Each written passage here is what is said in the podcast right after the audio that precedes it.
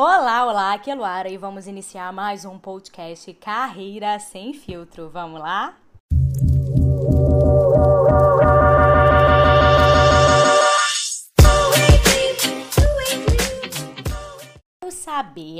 Até quando você vai continuar iniciando o seu dia reclamando.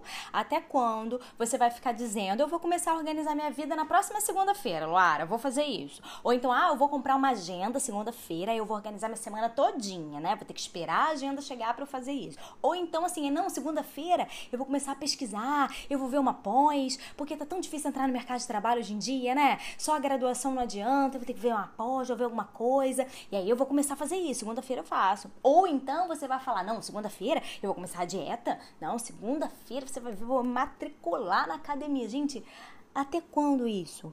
Seria ótimo, né, se todos esses desejos fossem verdadeiramente cumpridos às segundas-feiras, né?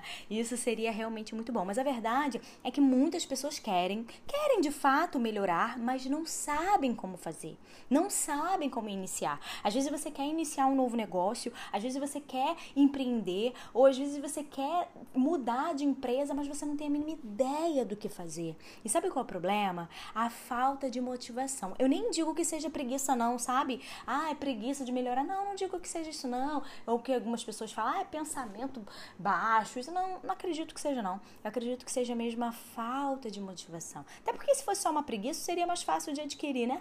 Tomaria um café bem forte e pronto, expulsaria a preguiça. Mas não, não é isso. Sabe, eu acredito fielmente que essa é uma dificuldade de falta de orientação. Vocês não sabem como fazer mesmo, como fazer isso de uma forma leve, de uma forma produtiva. Então, se você quer mudar de empresa, não fica desesperado como eu vou fazer. Calma, primeira coisa é fazer uma análise curricular.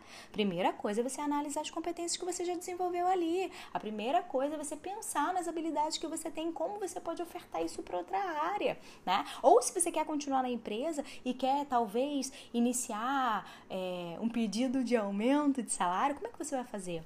Primeira coisa é você ter clareza, autoconhecimento do que você proporciona para a empresa, né? Uma clareza maior de quem você é ali naquele espaço e o quanto você contribui, sabe?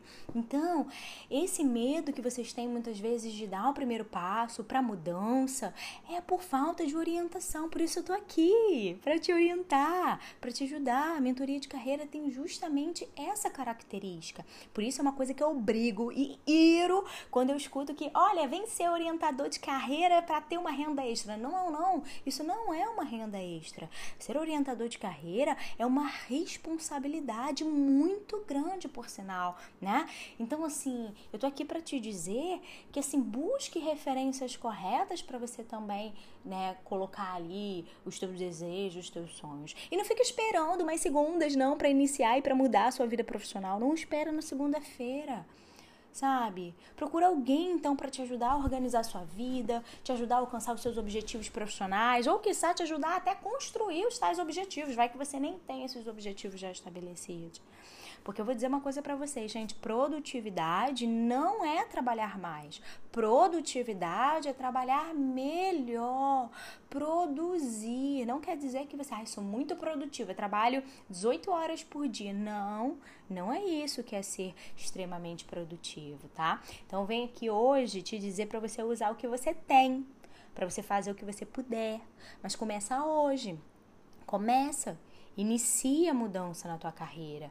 Não fica com medo. Não fique com medo de, ai, não sei para onde eu vou, não sei o que eu vou fazer. Então se oriente primeiro, sabe? Oriente-se para mudar. Eu sempre falo isso. Procura. Procura a, a conexão correta, o caminho correto para você dar os passos ali em direção ao teu objetivo, ok? Então vamos nessa.